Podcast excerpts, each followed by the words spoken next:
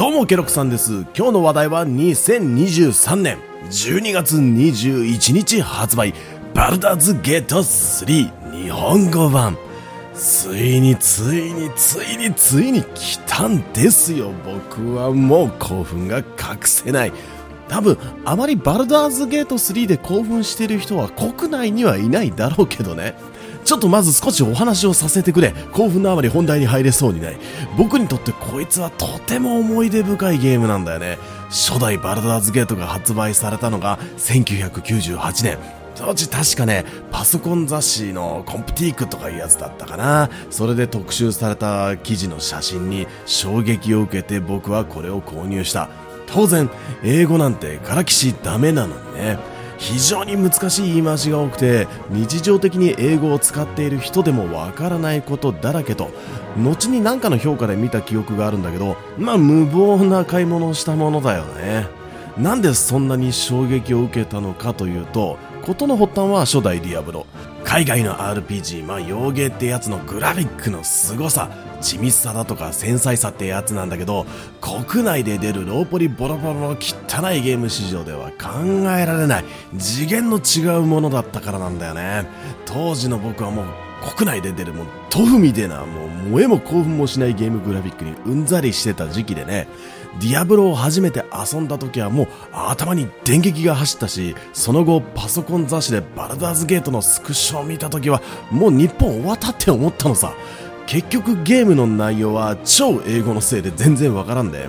初めての村の外にいるキバリングとかいうゴブリンみたいなモブにただただ殺される毎日を送ったんだけどただその後ちゃんとセガから完全日本語版というものが発売されたのでそれを買い直してやっと物語を理解して遊べた。嬉しかったよね。ですっかりこのゲームのファンになった僕なんだけどまさかの続編バルダーズゲート2が2000年に発売。これもすぐに飛びついた。実際はその間には同じシステムを使った姉妹品としてアイスウィンドデイルっていうのが出ていてこいつもがっつり遊んでるんだけどね。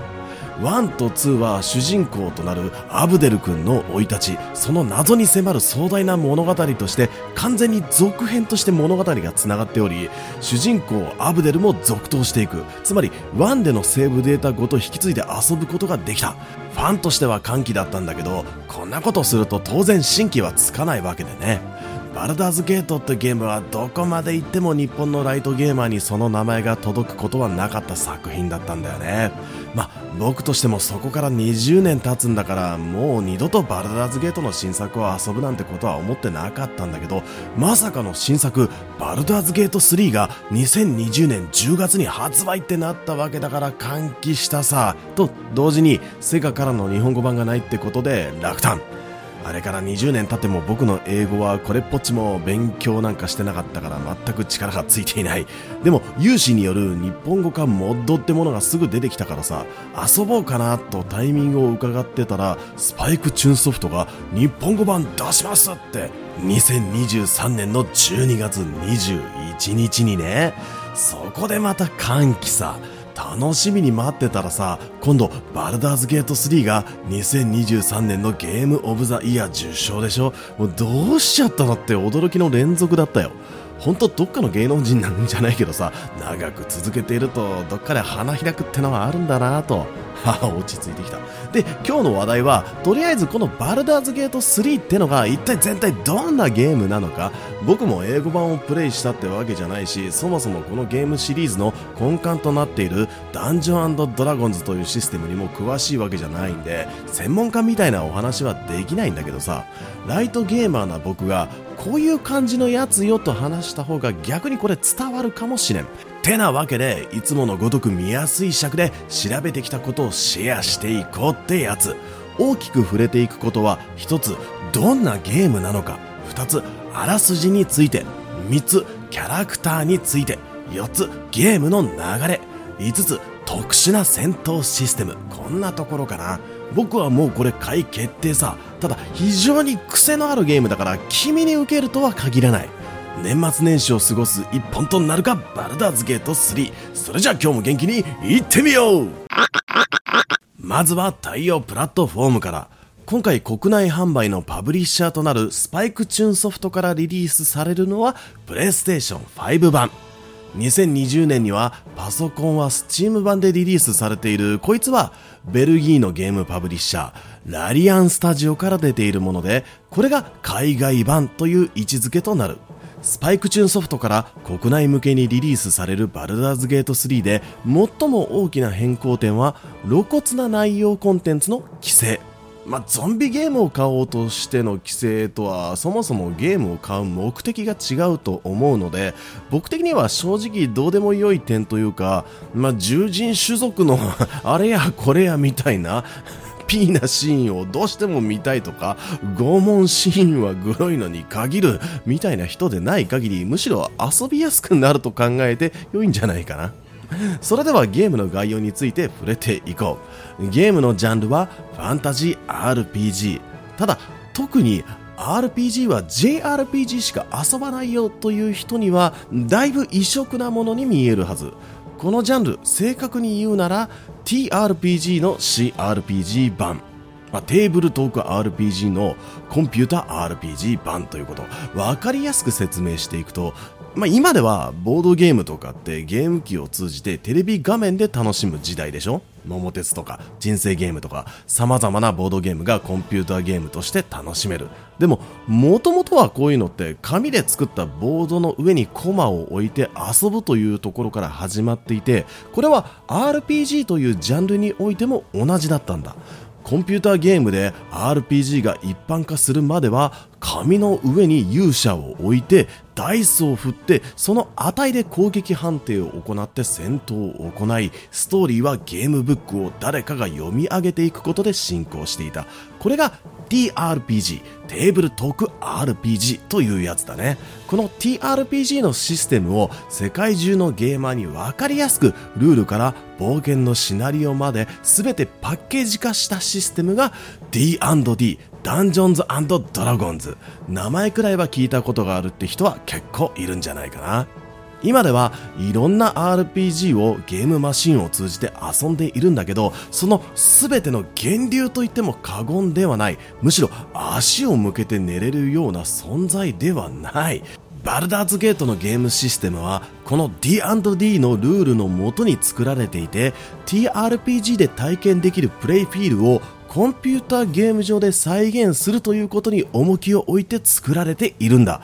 TRPG というものがコンピューターゲームでの CRPG という形に進化していったのにわざわざそれをまた TRPG の形に戻すというのもまた変な話なんだけどやってみるとこれがまた味があって面白い。なのでゲーム内で起こる様々な判定攻撃のヒットからダメージの値 NPC との会話の際に出る選択肢の成功判定こういったものは全て D&D で定められたルールをもとにダイスを振って算出される。とても分かりやすい判定式になっていたりするんで誰かがデータ取りをして解析しなくても一度ルールを把握してしまえば使っている武器で相手にどれくらいのダメージが出るとかそういったことは全てプレイヤー側で簡単に計算ができるようになっているあらすじについてダンジョンズドラゴンズというものから生み出されたゲームや物語っていうのは非常に多い。このゲームシステム上には宇宙だとか惑星だとか様々な設定があってバルダーズゲートというゲームシリーズはこのシステムの中にあるーゴトン・レルムという世界のソードコーストと呼ばれる地域にあるバルダーズゲートという都市周辺で起こる吸ったもんだを綴った冒険活劇というものなんだね。冒頭で触れた通り、バルダーズゲート1と2はお話として繋がっている続編ものなんだけど、バルダーズゲート3は過去作から130年後の世界となっているため、お話としての繋がりはない。まあ、旧作のメインキャラクターが数名実は登場するんだけど、そこら辺はファンサービス的な関わり方だと思うので、知らなければ気にもならない。なので、今作から始めても全く問題はない。むしろ、過去作を今更遊ぶにはハードルが高すぎるため、それはおすすめできない。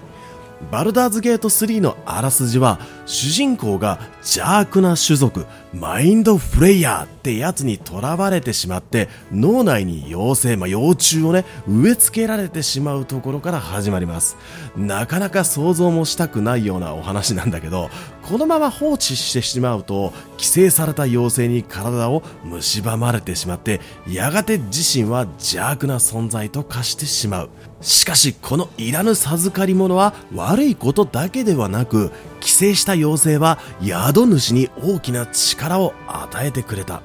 刻一刻と迫る地のタイムリミット。マインドフレイヤーの妖精を除去して元の自分に戻ることができるのかそれとも力の誘惑を受け入れ邪悪な存在となるかそれはプレイヤーの判断によって決まる。こんなお話。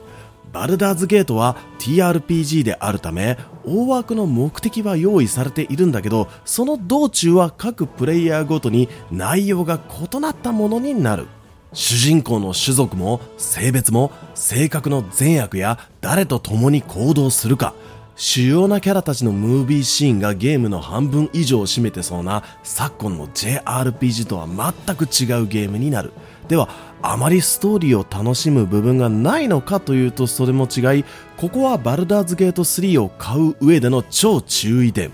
バルダーズゲートというゲームはプレイヤーが文章を読んでいる時間がやたらと長くなるというゲームなんだね。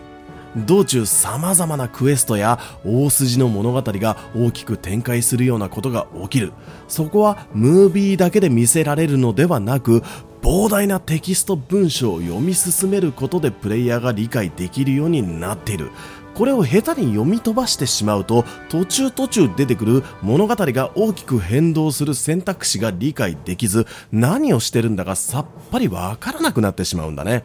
TRPG における選択というものはゲームシステムそのもので単純に物語分岐のイエス・ノーではないんだよね。多くの選択肢には成功判定という能力に対して結果がどうだったのかというダイスロールが発生するんだ。簡単なことで言えば脳筋キャラであれば火事から脱出するときに目の前の瓦礫をパワーでどかす選択をした方が良い結果になりやすく洞察力の高い知的なキャラであれば場をよく観察し抜け道を探すという選択をする方が無難だみたいなこと。こういったダイスロールが物語を読み進める過程の至るところで発生するんで文章を読むのがだりーなとか回りくどい説明をしないで簡単な会話でストーリーを演出してくれよという人には絶対におすすめができない。むしろ買ってはいけない。え遊んでみたいけど大丈夫かなという人は一度本屋さんに行ってダンジョンドラゴンズ関連の小説をペラペラめくって読んでみよう。日本の本屋さんで見ればちゃんと日本語版として翻訳されたものが置いてあるからね。ここで数分で意識が遠のく人はバルダーズゲート3のプレイはやめておいた方がいいかもねと判断ができる。とにもかくにもコンテンツ量が膨大で難解かつ複雑なんだ。テキストだけでも200万ワードを超える文章量。読んでる時間がすごいと話をしたけどムービー量もすごいようで時間にしてムービー174時間分。エンディングのバリエーションは1万7000種類もあるとのこと。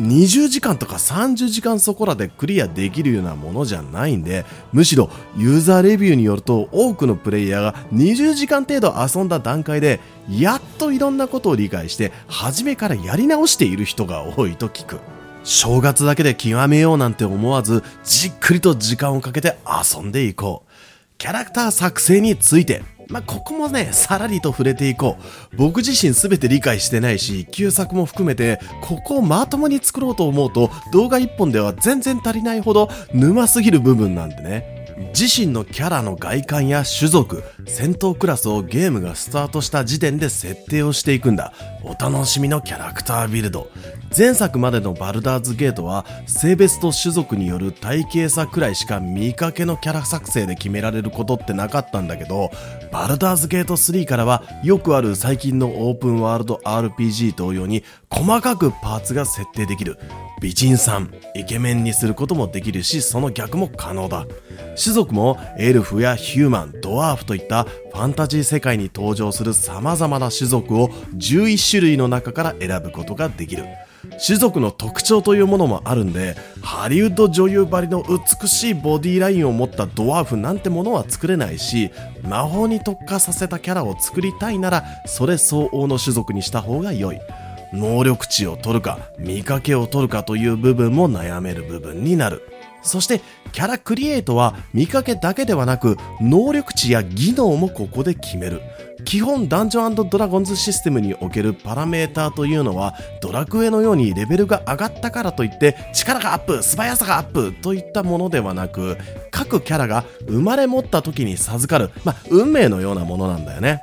正直この能力値については D&D をある程度理解していないままに適当にやるとクソの役にも立たない ヘボキャラになる。もう最悪積む可能性があるんで初めてこのシステムに触る場合は能力値を自動で割り振ってくれる推奨設定を利用しよう。戦闘職となるクラスは大枠で12種類。さらにバトルスタイルなどでアレンジを加えていくんで、単純に12のクラスから1つ選ぼうみたいなものにはならない。ファイターといっても戦技に長けたバトルマスターにしたり、魔法の力を合わせて使うエルドリッチナイトなど色々作れるんだ。さらには生い立ちといった作成するキャラのバックグラウンドもここで作成する。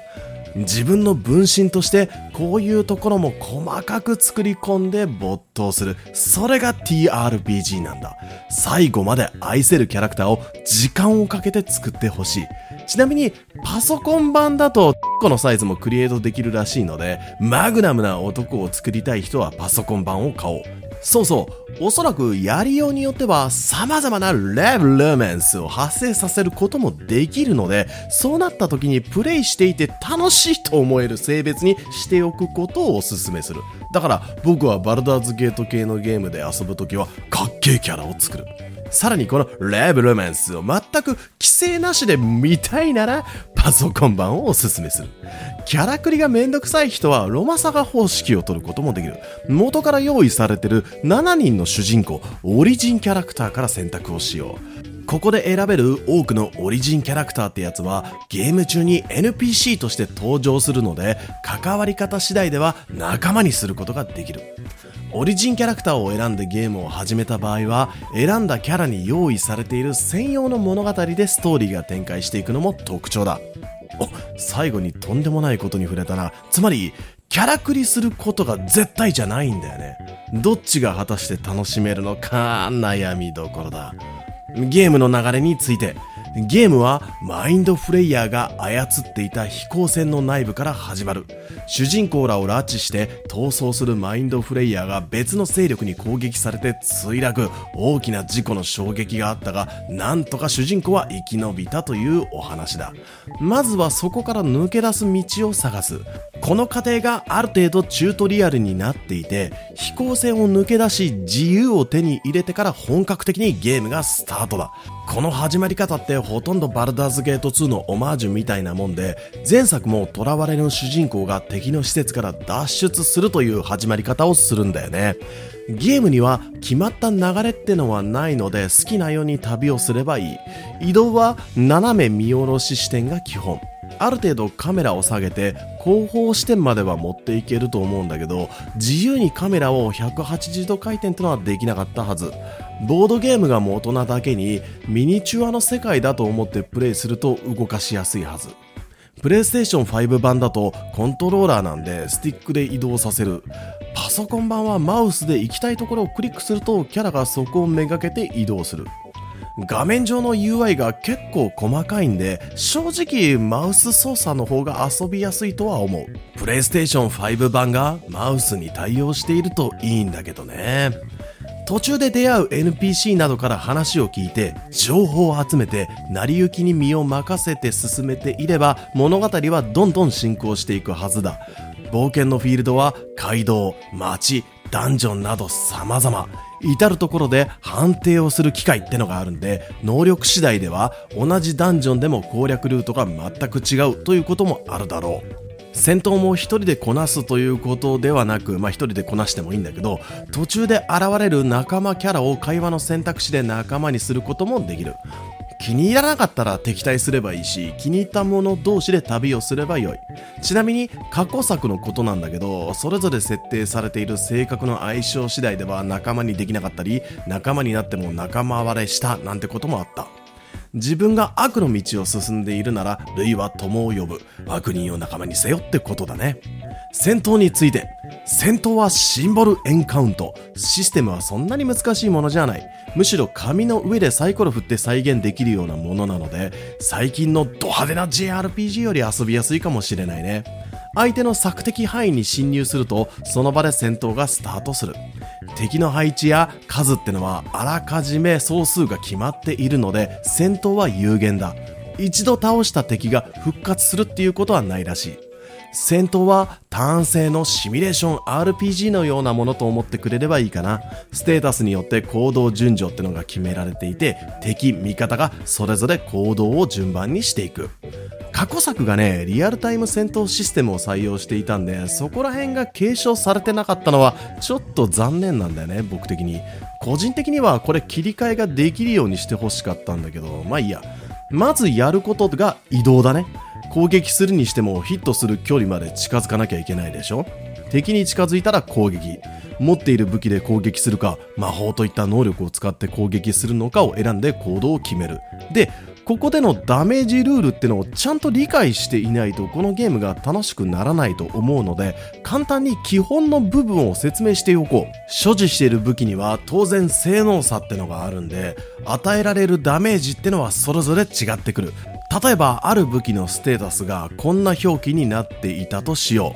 う。〇〇ソードとかいう名前でね。1D10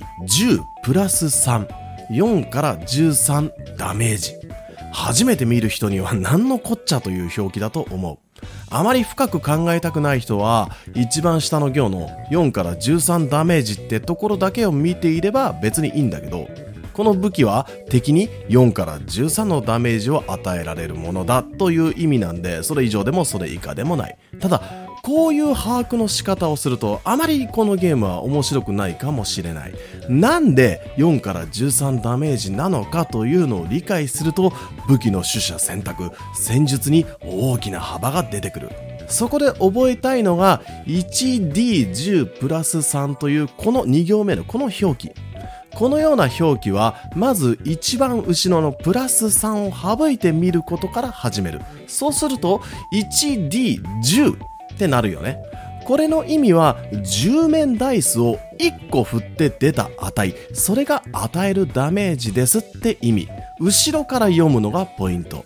このソードで攻撃するときは内部的に10面ダイスを1個振るんでそこでは1から10の値が出るよね TRPG で実際に遊ぶときはここで10出ろよって祈りながらサイコロをチンチロリンってやるのさで、出た目に対して次はボーナス値を加算する。このボーナス値が後ろについていたプラス3。これはま例えば筋力だとか技能とかそのような武器に対して有効に働くパラメータに応じて変わってくる。つまりこのキャラクターがこの武器を使うときはいかな値が出ても最低プラス3の威力が保証されるってことなんだ。つまり最終的なダメージは4から13ということになるってわけ。これで攻撃が成立する、しないんだ。もう一つ忘れてはいけないのが防御。バルダーズゲート3の世界では攻撃が確定するまでに2回判定がある。まずは攻撃ロール。ここでは 1D20 プラス能力補正の攻撃ヒット判定というのを行う。つまり20面ダイスを1個振って攻撃が当たるかどうかっていうのをまず判定するんだ。どのような値が出れば当たるのかというと、それは各キャラ、敵にも設定されているんだけど、AC、アーマークラスというステータス以上の数字を出すことができれば攻撃がヒットとなる。AC というのはそのキャラの回避率や着ている防具によって変わってくる。一般的な RPG では防具には防御力というものがあって頑丈な鎧ほど敵の攻撃を軽減できるってルールになっていると思うんだけど元祖は違う屈強な鎧または身のこなしというのは攻撃を受け流す率を高めるという意味になるんだ。で話を戻すと AC18 とかいう鉄壁のキャラにダメージをヒットさせるには 1D20 のロールで18以上を叩き出さないといけないってこと。実はこのダイスロールに能力補正ってのが加わるんでもう少し甘くはなるんだけど。で相手の AC 以上のロールに成功したら次にやっと晴れて先ほど武器の下りでやったダメージロールの判定に入っていくんだ。ちなみに攻撃ロールの時に20の値を出すとクリティカルヒットになりダメージロールで触れるダイスの数が2倍になる。さっきの 1D10 の武器なら 2D10 ってなるんだ。このような判定を攻撃の瞬間に瞬時に計算して武器を振っている。もちろん見かけ上は戦闘テンポが落ちてしまうんで、ダイスロールの演出はない。内部的にやってるってだけ。実際は様々な状況によって色々なルールが適用されて、さらに別の回避判定、セービングスローといったものが入ったりもする。このようなダメージルールが元祖となって、今日の様々なロールプレイングゲームへと進化していったって思うと、なんかこう、ぐっとくるものがあるでしょ？こういった攻撃判定は魔法攻撃をした時も同様に発生している。ちなみに今でもルールが改版されていなければ魔法の使用制限は少し癖があるはず。魔法は MP のようなリソースを消費して使うものではなく、自身の持つ魔法書に呪文を書き写しておくことで使うことができる。各呪文はレベルごとに書き写せる量ってのが決まっていて、どれだけの呪文を所持しておけるのかはそのキャラのレベルによって決まってくる。書き写した呪文は使用するごとに消えていって1日で使える呪文の量というのは魔法書に書き写している分だけということになるんだ。でキャンプなどで休息を取ることで書き写していた呪文が復活して再度使えるようになるってルールだ。変わってなきゃね。このゲームは敵をちぎっては投げ、ちぎっては投げでオラオラ冒険を進めていくというものではなく、常に休息できる安全地帯を確保しつつ、ダンジョンであれば少しずつ奥へ奥へと慎重に進んでいくというゲーム性になる。